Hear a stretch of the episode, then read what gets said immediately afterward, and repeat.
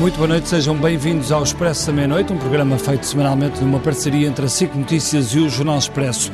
Esta foi uma semana de piores notícias, registámos o número de infectados mais alto sempre e os mortos hoje chegaram aos valores de abril, 31 mortes a lamentar. E os próximos dias não vão ser melhores. Marta Temi disse mesmo que seriam de elevada pressão para o Serviço Nacional de Saúde. Com este agravamento, o Governo foi obrigado a tomar novas medidas, regras mais restritivas em três conselhos, onde os casos têm aumentado. Felgueiras, Lousada e Passos de Ferreira. E no fim de semana de finados fica proibida a circulação de pessoas entre conselhos em todo o país. E isto acontece quando o Presidente da República vai dando sinais de preocupação e de algum afastamento da estratégia do governo. O Presidente chamou a Belém ex-ministros, bastonários e outras figuras da saúde, incluindo os privados, deixando perceber que de facto a gestão da crise não está a correr bem. Mas por toda a Europa o cenário é semelhante, com aumentos significativos e com sinais claros de algum descontrole. A pergunta que fazemos é se a abordagem que estamos aqui a fazer em Portugal não tem de mudar, faz sentido continuar a aplicar medidas iguais para todo o território ou devemos adotar uma intervenção mais local para já está decidido, é o que ficou conhecido hoje, que as máscaras passam, passam a ser obrigatórias. Obrigatórias, e falta mesmo muito poucos dias, é já na segunda-feira. Para este programa, então, temos como convidados Elizabeth Ramos, é presidente da Associação Portuguesa de Epidemiologia, aliás, foi eleita eh, esta agora muito recentemente. Parabéns, é a primeira mulher que está à frente desta associação portuguesa. A epidemiologia é de facto neste momento, enfim, se calhar o tema que mais uh, domina as discussões em Portugal. Bernardino Soares é presidente da Câmara Municipal uh, de Louros, um conselho que teve grande incidência numa primeira fase, a chamada primeira vaga, e continua a ser uma das zonas críticas nesta segunda vaga, ou neste pico que agora vivemos, no início deste longo inverno, e depois em direto de, por, através de de videochamada. Temos eh, Salvador Malheiro, é Presidente da Câmara Municipal de Ovar, que, eh, enfim, protagonizou aquela que foi, eh, enfim, a cerca sanitária, o cordão sanitário que existiu na primeira, logo no início do confinamento, uma situação ultra radical e muito discutida e que seguramente viveu por dentro e que nos vai poder explicar. E, finalmente, Humberto Brito é Presidente da Câmara Municipal de Passos de Ferreira, um dos três conselhos que nestas últimas horas teve direito a estas medidas mais radicais, com as pessoas a terem a obrigação de ficar em casa, exceto poderem sair para trabalhar ou para ir eh, estudar, e com o cancelamento de uma série de atividades. É um conselho onde há cerca de 2.500 eh, casos eh, positivos para um total, se não estou em erro, de 56 mil eh, eh, habitantes, mais grosso modo, em, eh, no Conselho de Passos de Ferreira, em Felgueiros são outros 50 e tal mil e em Lousada 47 mil, portanto à volta de 150 mil pessoas afetadas em termos de moradores nestes três conselhos, atualmente muito mais pessoas que passam por estes conselhos, já que a malha urbana é muito ligada e há muitas pessoas a circular entre os conselhos desta, desta grande região à volta do Porto.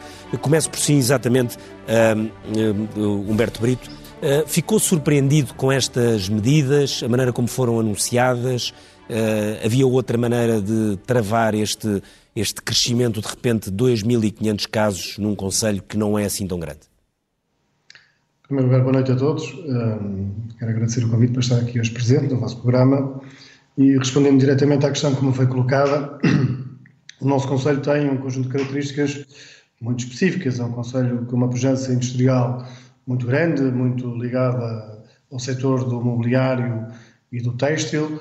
É também o segundo conselho mais jovem em Portugal, com uma densidade populacional acentuada de, nos maiores conselhos em Portugal, em, em, eh, nos 25 conselhos que têm maior densidade populacional. E claramente que esses são um conjunto de fatores eh, que potenciam e proporcionavam que a propagação da, da Covid-19 pudesse acontecer. A mobilidade é diária, 90% das pessoas deslocam-se diariamente para o seu posto de trabalho. Nós temos cerca de 10 mil alunos um, do primeiro ciclo ou 12 ano, e por isso, sendo um Conselho jovem, tendo uma atividade económica profunda, havia aqui características muito específicas, muito próprias, muito peculiares, uh, que proporcionavam que nós pudéssemos vir a atingir números elevados de infectados com o Covid. Eu disse isto, tive a oportunidade de dizer isto em março e de chamar a atenção de um conjunto de entidades para aquilo que era a nossa realidade. E não é por acaso que uh, a propagação do vírus em Portugal começou nestes conselhos, começou nos conselhos limítrofes, aqui ao nosso lado, Lousada, Felgueiras, e que depois uh, também chegaram ao nosso conselho. Este também avisou, não é um momento. E avisou as autoridades disso, então, Humberto? Avisou as autoridades para os perigos que podiam estar a, a caminho, nomeadamente no seu, no seu Conselho?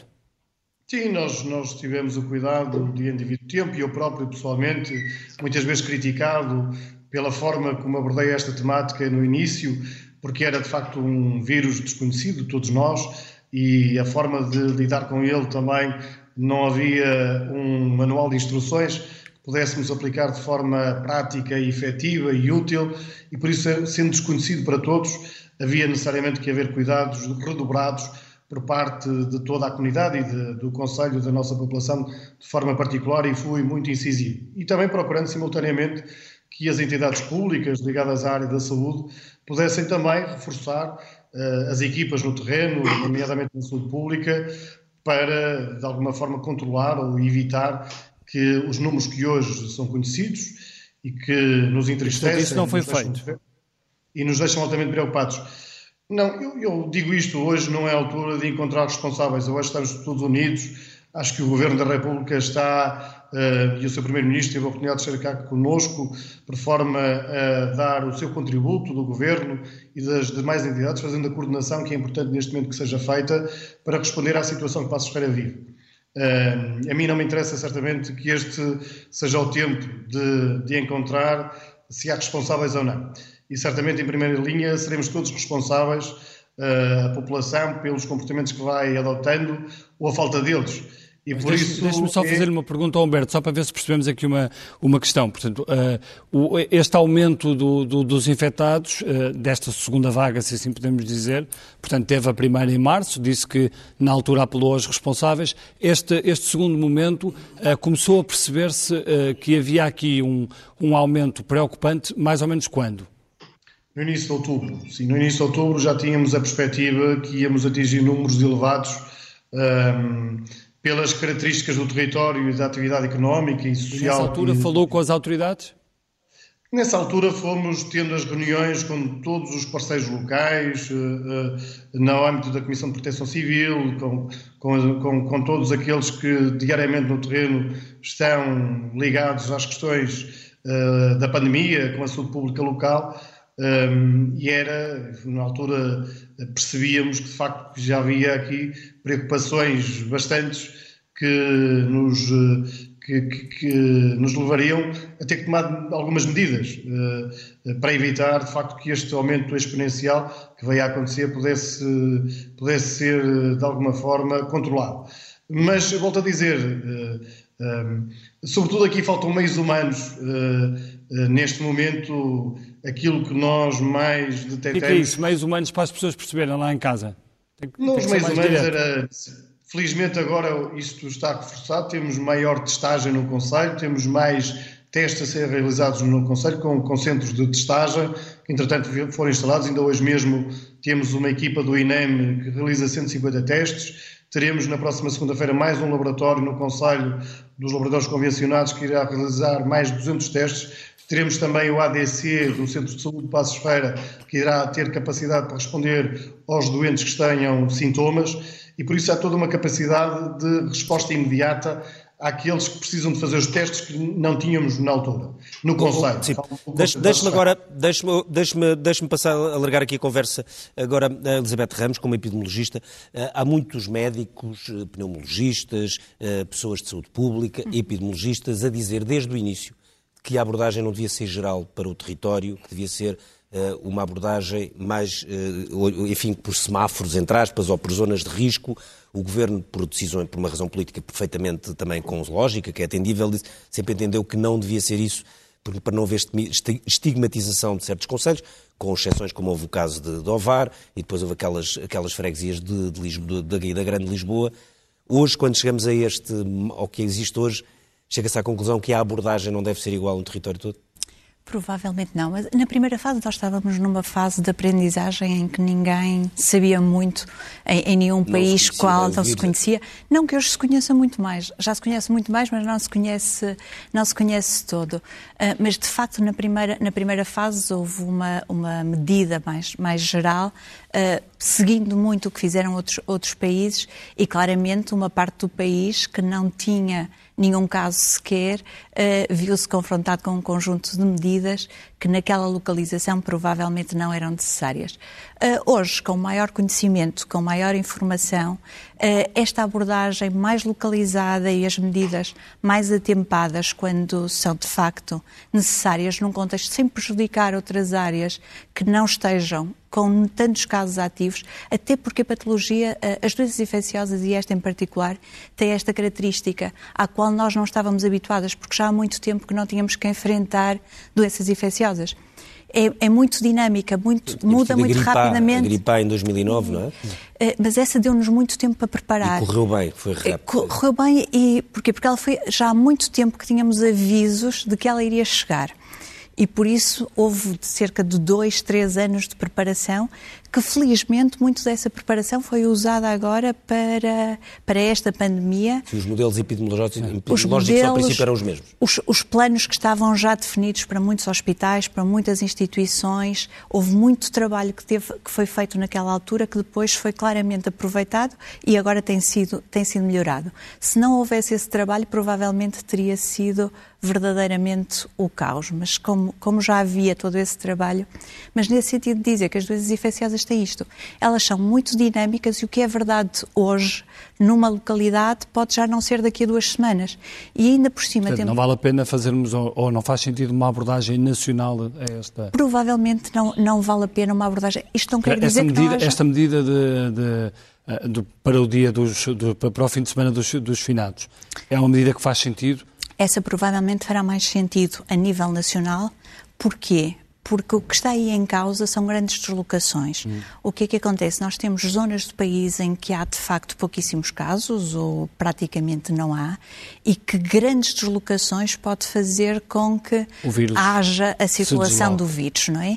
E, e penso que essa medida, de um ponto de vista mais nacional, tem mais uh, o objetivo de minimizar as grandes deslocações do que propriamente a deslocação de um conselho para um conselho vizinho.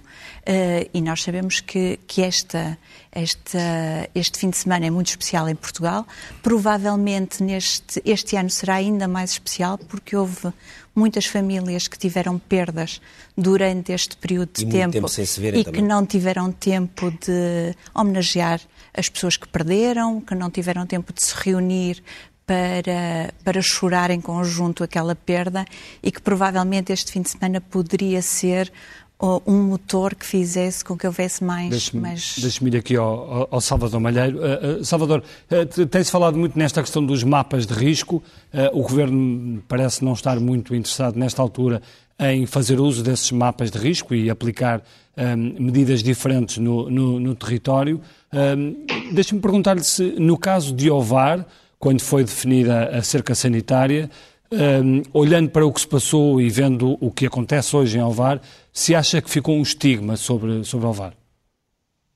Eh, muito boa noite, boa noite para todos os meus colegas de painel, muito obrigado pelo convite. Eh, a minha primeira palavra é uma palavra de enorme solidariedade para todo o povo de Passos Ferreira, de Lousada e Felgueiras. Espero bem que não exista qualquer tipo de segregação com essa gente. Infelizmente, eh, senti isso durante o mês, o mês de, de março. Nós cá, nós cá, infelizmente, eh, fomos sacrificados num período muito prematuro da nossa pandemia. Eu recordo que nós ficamos sujeitos a regras extremamente eh, restritivas ao nível da deslocação de pessoas e do contacto quando tínhamos números diários cá, cá em Ovar de 20. Nós tínhamos apenas 20 casos ativos em, em Ovar, mas percebemos que era necessário fazer-se esse enorme sacrifício para estancar uma contaminação que era já comunitária no nosso território, para salvar os nossos e, sobretudo, impedir que essa pandemia pudesse prosseguir por todo o Portugal. Eu defendo muito este género de atitudes. Acho, acho que deveria existir uma matriz que permitisse ligar semáforos vermelhos, consoante o número de casos ativos que começassem a aparecer, e, naturalmente, com medidas diferentes em, todo o território. Portanto, haver uma espécie de algoritmo. Nós estamos, infelizmente, com uma contaminação comunitária, de certa forma, generalizada em todo, em todo o país. E aquilo que mais me choca é o facto de nós, em março, termos tido este sacrifício, que depois acabou por resultar num confinamento geral do país, e nós termos tido agora durante sete meses um enorme período para poder preparar uma segunda vaga que era por demais evidente diante de toda a comunidade científica e até da experiência dos outros, e chegarmos a este momento e termos os números que temos hoje. Repara que nós hoje. Sim, temos, mas isso está a acontecer em toda a Europa, não é, Salvador?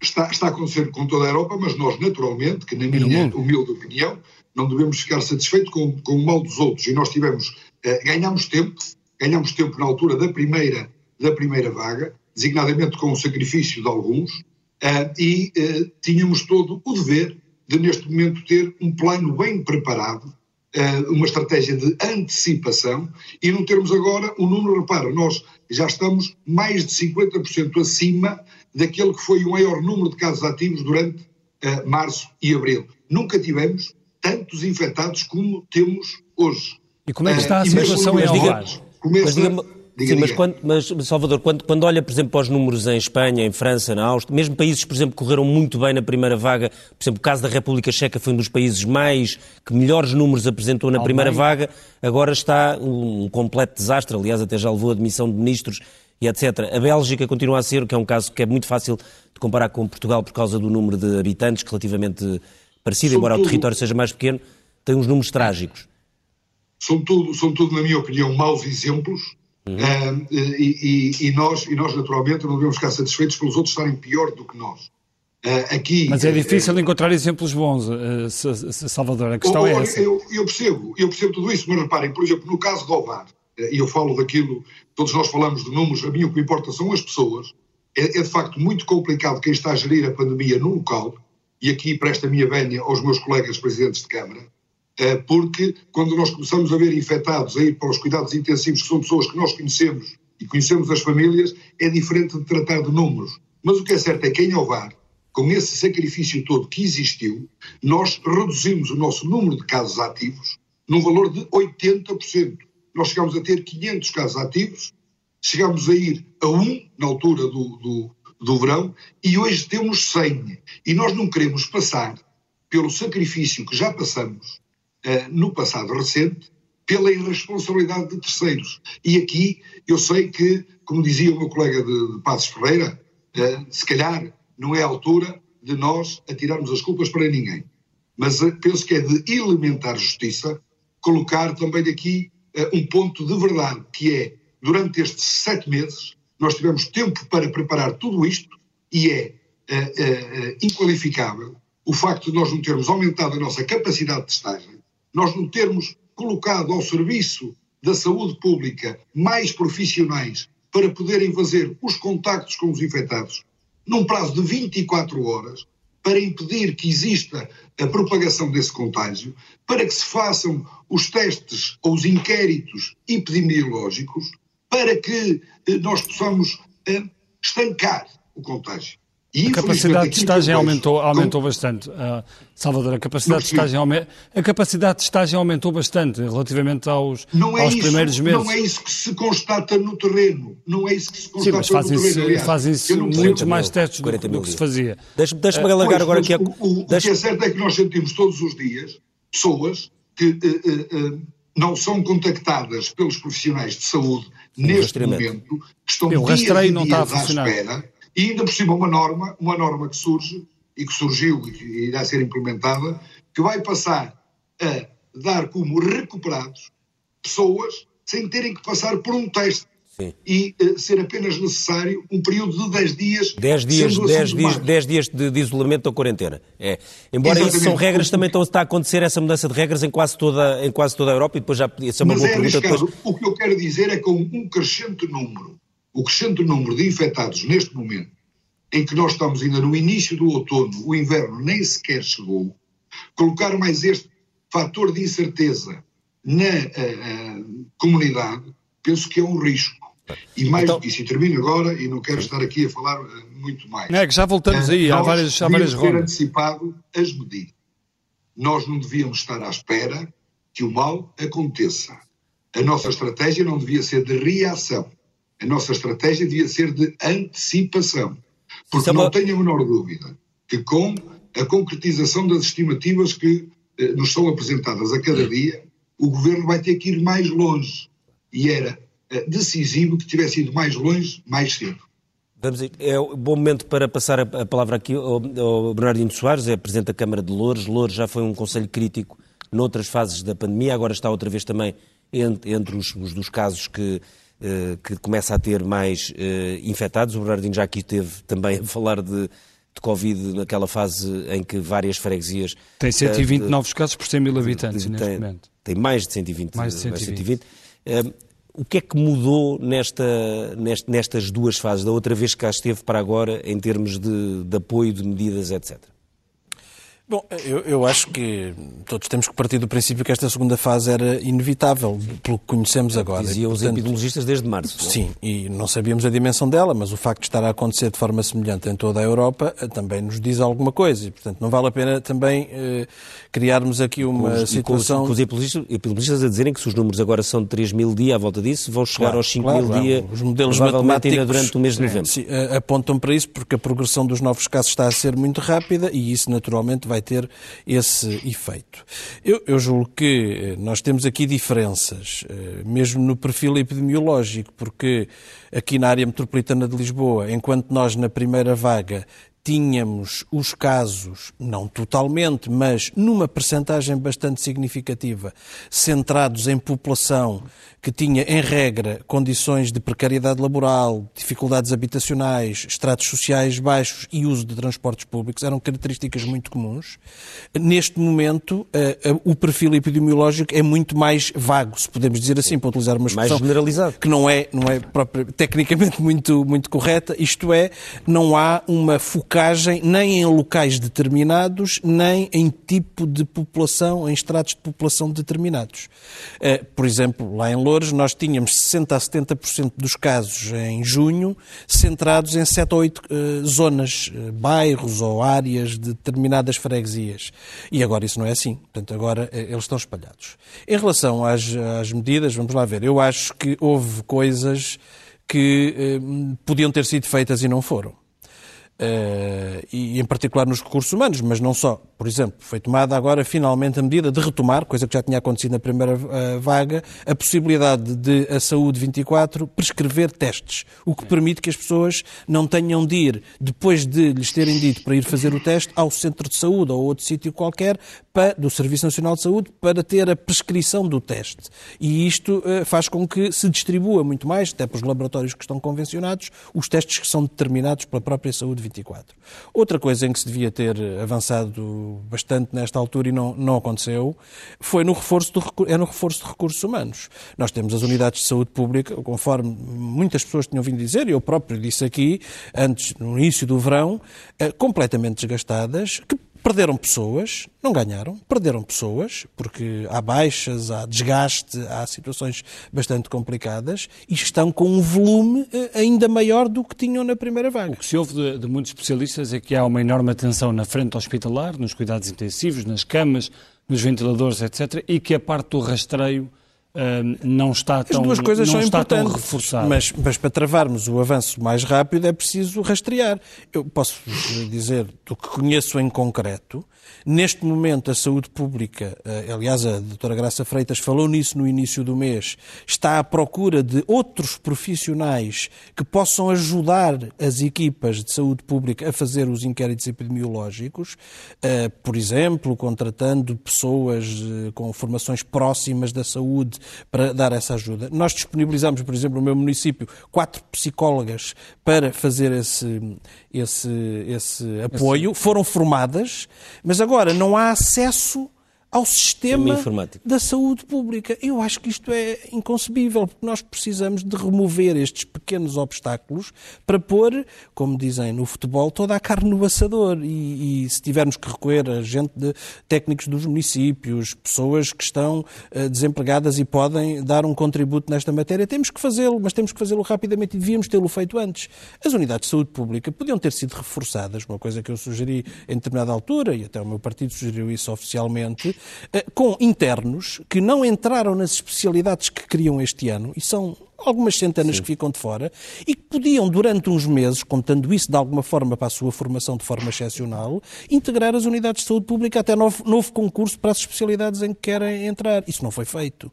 Eh, na enfermagem, estão a ser, aqui na RS de Lisboa e Val do Tejo, apresentados contratos aos enfermeiros de quatro meses com salário líquido inferior a mil euros. Eu tenho relatos vários de que muitos não querem, apesar de irem às entrevistas depois assinar o contrato, porque isso não é nenhum mecanismo, nenhum contrato com um mínimo de segurança. Portanto, havia uma série de medidas que podiam ter reforçado estas equipas e isso não, não foi feito. Mesmo nos hospitais, eu julgo que os hospitais têm uh, problemas que devem ser atacados de várias formas. Um tem sido mais ou menos resolvido com o reforço da capacidade técnica, os ventiladores, portanto, tudo isso. Pois é preciso, como os médicos dizem, ter pessoas para operar os ventiladores.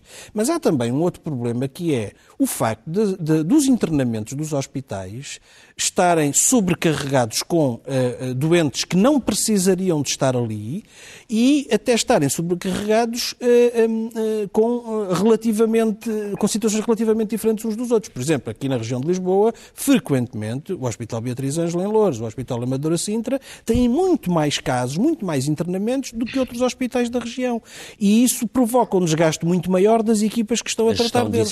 Se durante estes meses todos tivesse havido uma gestão que fosse distribuindo do esforço, estaríamos noutra situação agora. E é preciso criar condições para acolher os, eh, os internados que têm alta clínica, são positivos, têm alta clínica, isto é, não têm já razões para estarem no hospital, mas não são autónomos. Caso típico das pessoas que vieram dos lares.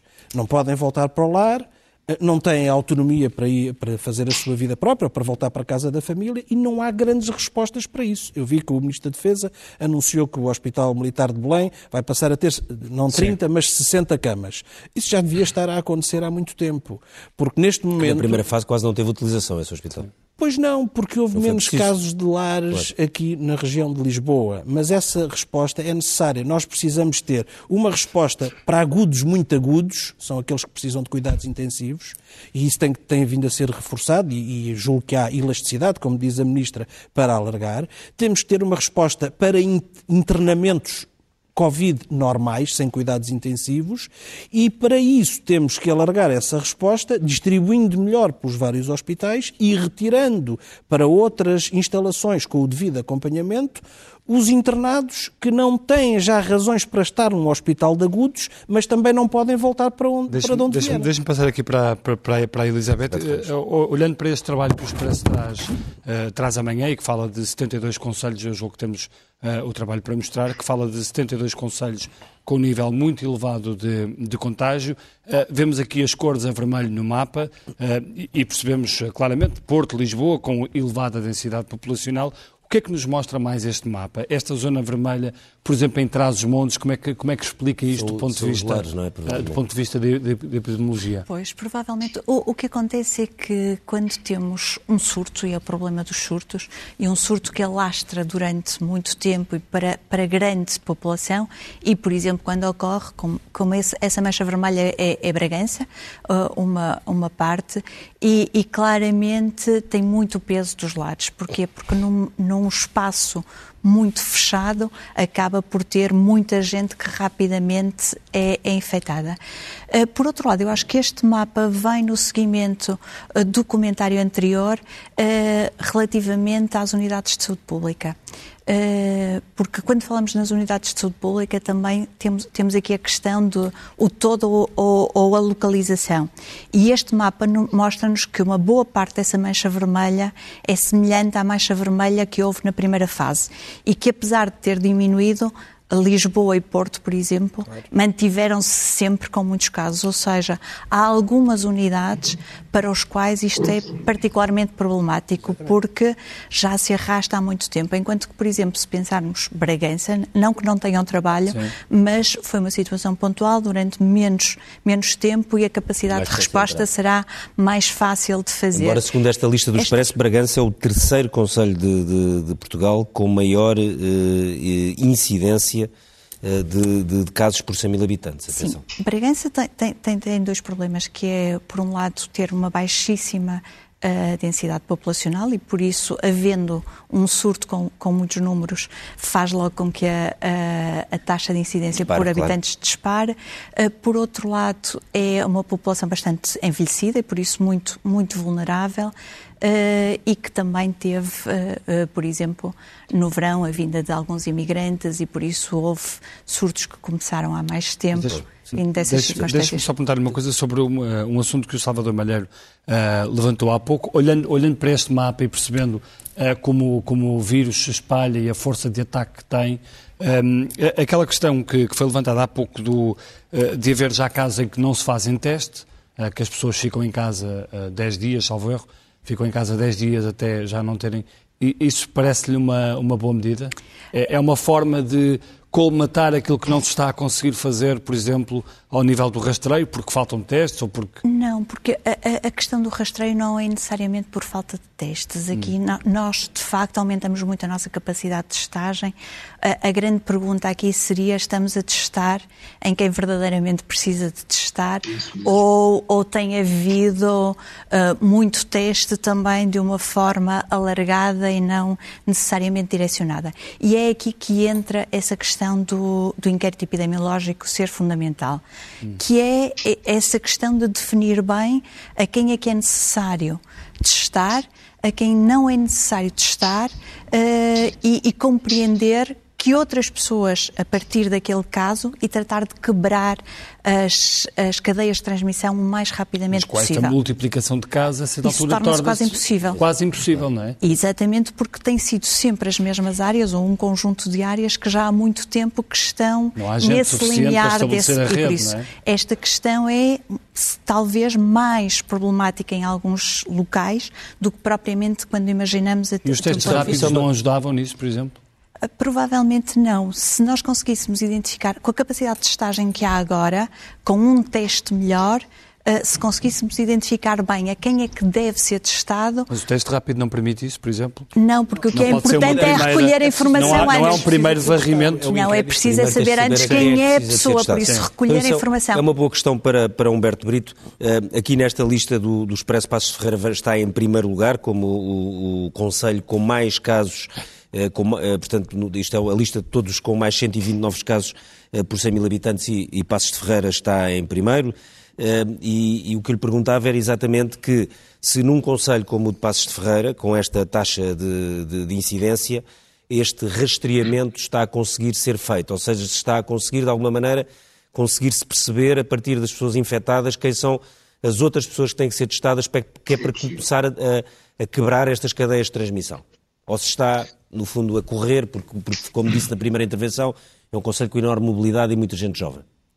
Essa era a segunda conclusão que iria tirar daquilo que foi a reunião com o Sr. Primeiro-Ministro, que havia, necessário, que havia necessidade, de facto, de reforçar os inquéritos epidemiológicos e o rastreio dos contactos, sobretudo os contactos de risco, as pessoas estiveram uh, em contacto com pessoas que vieram uh, ser testadas positivas.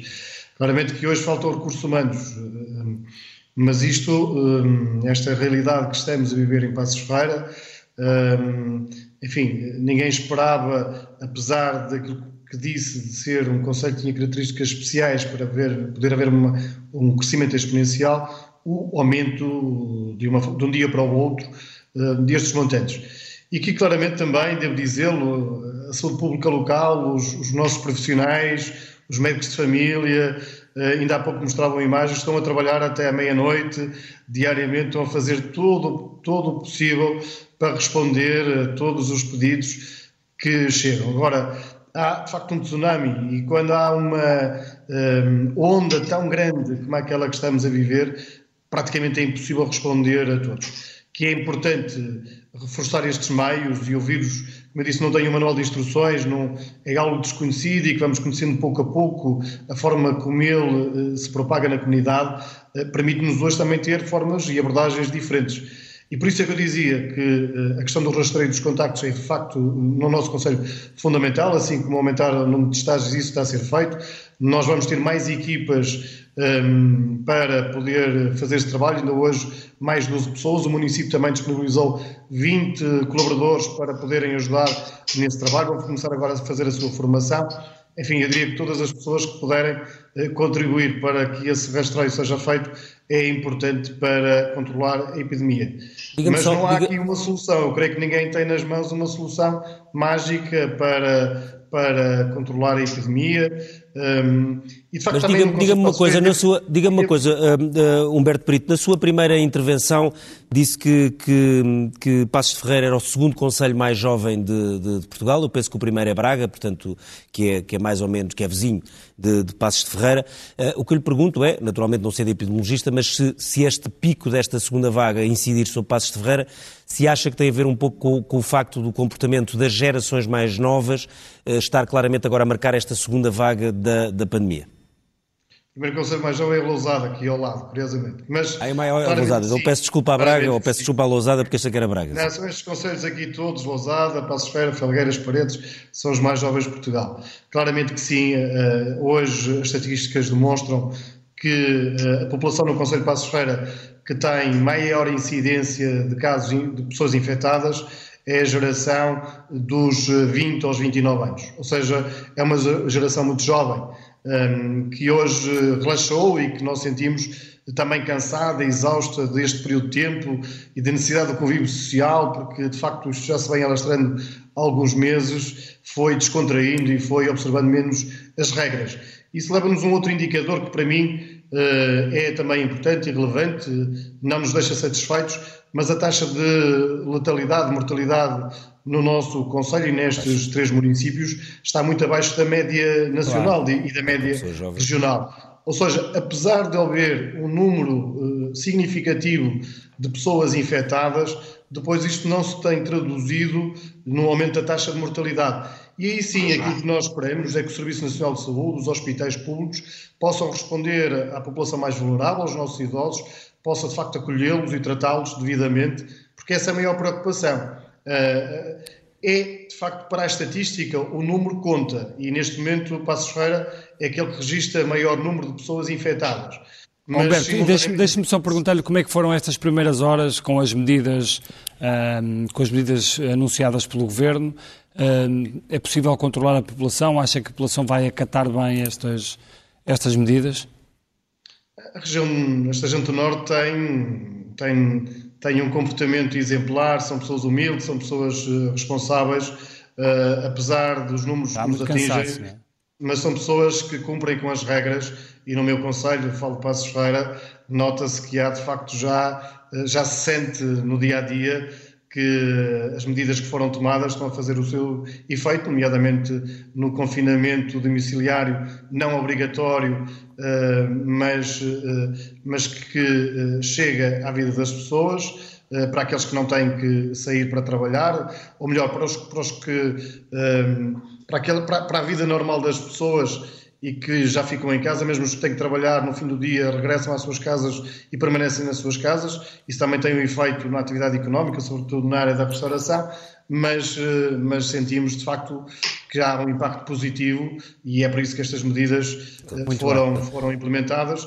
Eh, porque também há aqui algo que eu gosto e quero dizer, e, e aproveito também a oportunidade para dizer aos meus concidadãos: por mais medidas que possam ser tomadas por mais decisões governativas, regionais ou locais, a forma de controlarmos o vírus depende da nossa atitude e depende da nossa responsabilidade individual e de nos protegermos a nós, de protegermos os outros. Muito nós bem, ouvimos isto todos os dias, das medidas de segurança, das medidas que então, devem ser essa, essa é uma boa Essa é uma boa deixa para perguntar ao, ao Salvador Malheiro. Uh, concorda com esta ideia agora do uso obrigatório de, de máscara? Uh, que é uma, que isto anda todo depressa, que se alguém tivesse proposto isto há dois meses, provavelmente todos nos tínhamos rido. Eu, eu, concordo, aliás, acho que já devia ter sido implementada há muito tempo atrás, porque toda a gente já tinha percebido Mas há muito poucos países no mundo. Faz, há muito poucos é, países no mundo mas, que. Mas já tinha percebido que a máscara mal não faz e, portanto, acho que foi daquelas ah, não, medidas que eh, tardou na sua implementação. Mas eu queria pegar aqui nas palavras do meu colega de, de Passos Ferreira, uh, um, e, e, e, quem sou eu para estar aqui a, a, dar alguma sugestão, mas é impossível ter-se uh, o rastreio de todos os contactos com valores na ordem dos 200 por dia.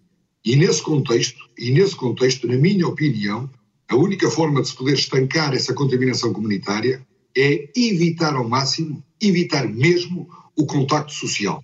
E nesse contexto, eu acho que todos os autarcas uh, dos três conselhos em causa eh, verificando-se eh, essa dificuldade de reconhecer todos os elos de contágio, só tem uma hipótese: é tentar fechar tudo aquilo que podem, fechar tudo aquilo que podem, indo para além das medidas do governo. O que é que quer dizer com fechar opinião, tudo aquilo que podem?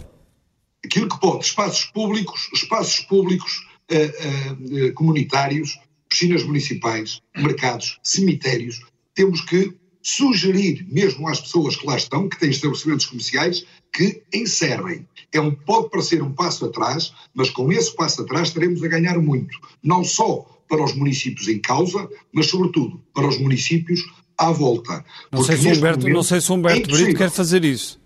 Não, Humberto, mas não, não sei se quer, eu, eu, eu, mas eu, eu acho que era aquilo que devia ser feito à escala da freguesia, à escala da freguesia, porque infelizmente, infelizmente, senti isso aqui na pele.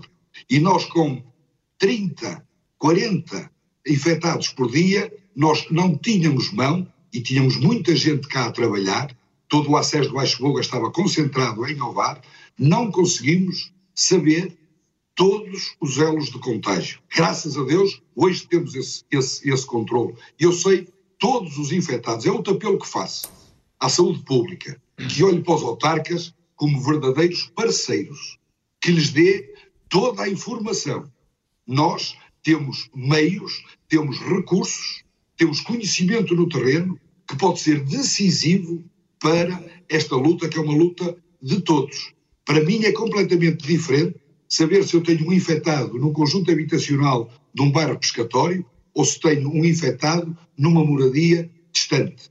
Eu tenho que saber, e sei, e sei, a média de idades de todos os nossos infectados. Como é que a propagação está a acontecer no nosso território. Se não houver esse conhecimento em tempo real, é muito difícil nós controlarmos tudo isto. E é um apelo que eu deixo aqui àqueles que têm essa nova muito missão bem. de gerir o signo este... público nesses três municípios, que é não tenham medo de ir para além das não, regras impostas pelo Diga, diga Humberto, diga. Não, se permite, quer dizer, eu ouvi com toda a atenção o que acabou de ser dito diga. e tive essa posição no início que achei que de facto havia de haver aqui uma intervenção e um apelo que lancei às nossas empresas para, para tomarem todos os cuidados, nomeadamente se tivessem que encerrar, encerrar.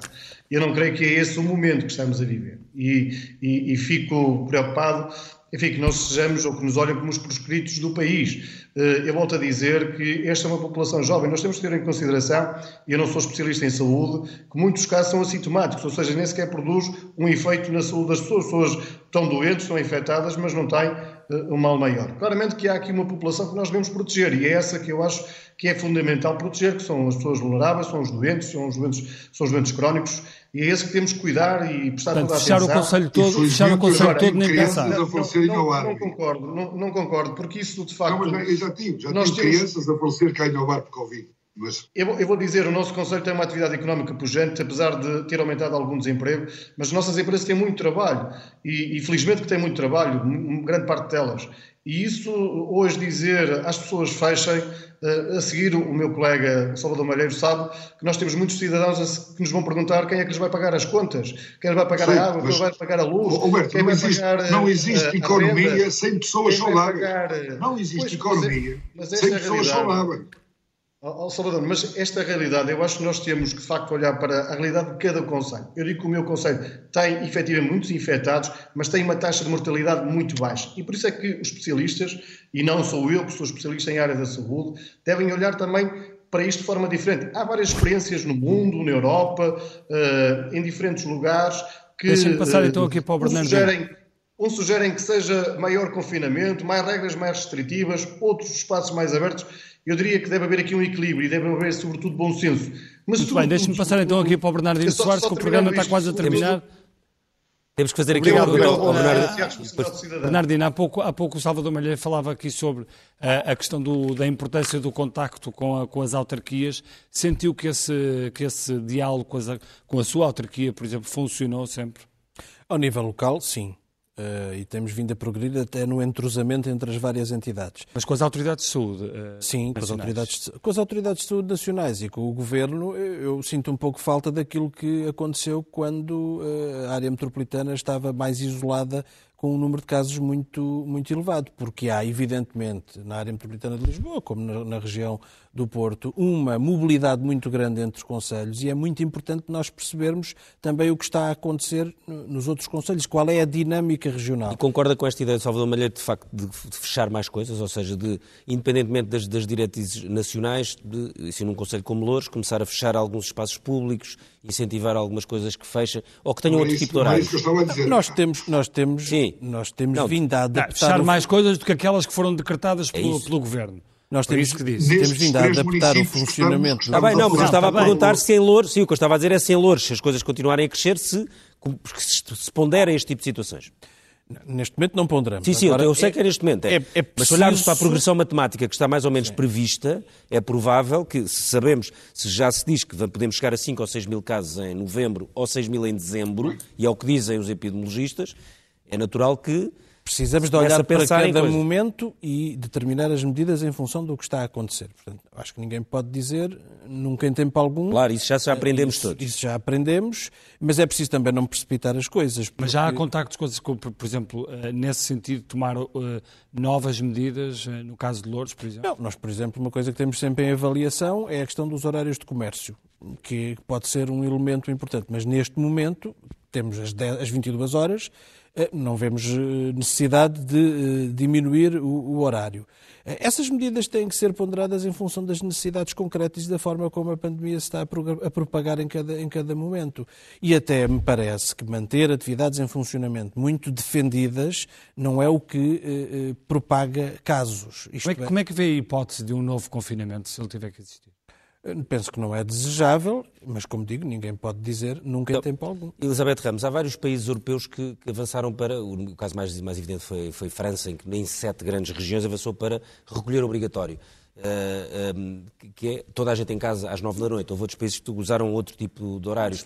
O, o, país de Gales foi mesmo para um confinamento de 17 dias. Irlanda para um confinamento de seis uh, semanas. Uh, países como a Eslovénia não se pode circular de conselho para conselho, mas durante várias semanas. Uh, acha que, olhando para o, para o, que dizem os seus colegas, para o que são as progressões, as progressões matemáticas epidemiológicas previstas, se, se, se devia já começar a estar a discutir outro tipo de situações ou se é melhor deixarmos a coisa ir como está, sem evitar, evitando este tipo de decisões muito radicais? Eu diria que a primeira coisa é uh, decisões muito radicais, já vimos que não, não resolvem uh, o, o, problema, uh, exceto que estejamos perante uma situação em que claramente estamos muito próximo do colapso e é preciso quebrar muito rapidamente. Foi o que aconteceu em março. Que foi o que aconteceu em março, as coisas não estavam preparadas, agora já está mais preparado, o, o sistema já tem mais resiliência. Temos que ter em conta que aumentar muito a pressão sobre o Sistema Nacional de Saúde, tendo em conta a Covid, significa que outras áreas estão a ficar descobertas, porque é preciso. Eh, eh, não se multiplica, Sim, é, é, preciso desviar. E, e, por isso, nesse sentido, é muito importante que haja aqui esta quebra das cadeias, exatamente para diminuir a, a pressão. Uh, mas as estratégias muito. Uh, preventivas na lógica de, da restrição e da proibição nunca funcionaram bem e a história tem-nos dito que não funcionam de todo que o melhor é, é, de facto as pessoas serem capazes de compreender bem o porquê das, das decisões e perceber que Uh, não podem estar juntas. Não, não adianta. Foi um bocadinho o que vimos durante o verão, muitas vezes, que era estabelecimentos fechados, estabelecimentos noturnos fechados e as pessoas a reunirem-se em, em, espaços alternativos, não é?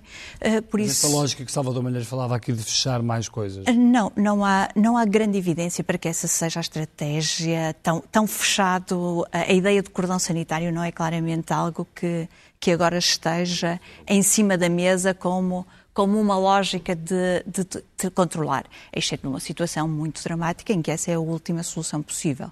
Uh, não, faz, não faz muito sentido. A, a, lógica mais, mais equilibrada de conseguir manter as coisas a funcionar uh, com o mínimo de restrições possíveis e capacitando as pessoas para tomarem decisões, porque é mesmo isso, às vezes são pequenas diferenças que fazem toda a diferença. Uh, e, e, aí uh, as pessoas saberem porque é que não se podem reunir é muito mais importante do que saber do que, que uma, não podem estar juntos mais de seis. Do que uma aplicação Stay Away Covid, se calhar. Ou, ou outra longe, coisa do género. Longe. Bom, isso uh, mesmo. Mas não podemos entrar agora na aplicação, isto era tem só que uma... mostrar no telemóvel se tem ou não tem. Não tem que sair do estúdio. Sim, Nós é um, bocadinho, é um bocadinho essa questão. É que colocando, Stay Away Covid não se entra aqui. Colocando as coisas na lógica da regra, depois é, é, extraordinariamente difícil definir o que é que é esta regra, porque temos mesmo, temos não há um mesmo, número. Temos mesmo de terminar. Sim, Vamos às uh, primeiras páginas do Semanário Expresso. Uh, começamos com a revista E, que traz um trabalho assinado por Miguel Monjardino, entre a China e os Estados Unidos, onde fica Portugal, entre a espada do Oriente e o muro americano. Lisboa navega sem rumo pelas águas agitadas da geopolítica mundial. Pequim é cada vez mais parceiro económico, mas Washington e Bruxelas são aliados históricos. Agradar a todos é muito difícil. A hora de escolher aproxima-se. Este é um trabalho que assume especial relevância porque as eleições nos Estados Unidos estão cada vez mais próximas. Olhamos de seguida para uh, o caderno principal, para o caderno de economia, se que é, e um, ehm, na manchete da economia temos Governo prepara lei Uber para reforçar direitos dos trabalhadores, novo enquadramento para trabalhadores das plataformas digitais, discutido com parceiros sociais em novembro, lei fixará regras para rendimento, vínculos e proteção social, seguindo orientações de Bruxelas e da Organização Internacional do Trabalho. Ricardo. E na primeira página do uh, primeiro caderno do Expresso, a manchete é um tema que estivemos aqui já a discutir ao longo deste programa, 72 conselhos com risco de contágio muito elevado. O Expresso apresenta uh, o mapa detalhado destes uh, 52 conselhos, onde o Porto, Passos de Ferreira, Paredes e Penafiel estão em situação muito grave e Lisboa, Louros, Sintra e Cascais também entre os mais infectados, uma lista de 72, um pouco espalhados por eh, todo o país, embora com maior incidência na região eh, norte. A fadiga pandémica faz aumentar as festas eh, ilegais e cada vez mais escolas voltam às aulas online. À direita, PSD diz que só viabiliza o orçamento de Estado se Costa pedir desculpa. Líder da bancada social-democrata explica voto contra, enquanto Bloco também se prepara para dizer não, uma, uh, um anúncio que presumo seja feito no próximo uh, domingo. Na parte uh, mais baixa, aqui embaixo da primeira página, os CTT admitem deixar o Serviço Universal dos Correios. A empresa quer mais dinheiro e menos regras para manter concessão, que termina este ano. E depois, Nuno Melo admite candidatura a líder do CDS. Termina aqui o Expresso da Meia-Noite. Nós voltamos na próxima semana. Boa noite.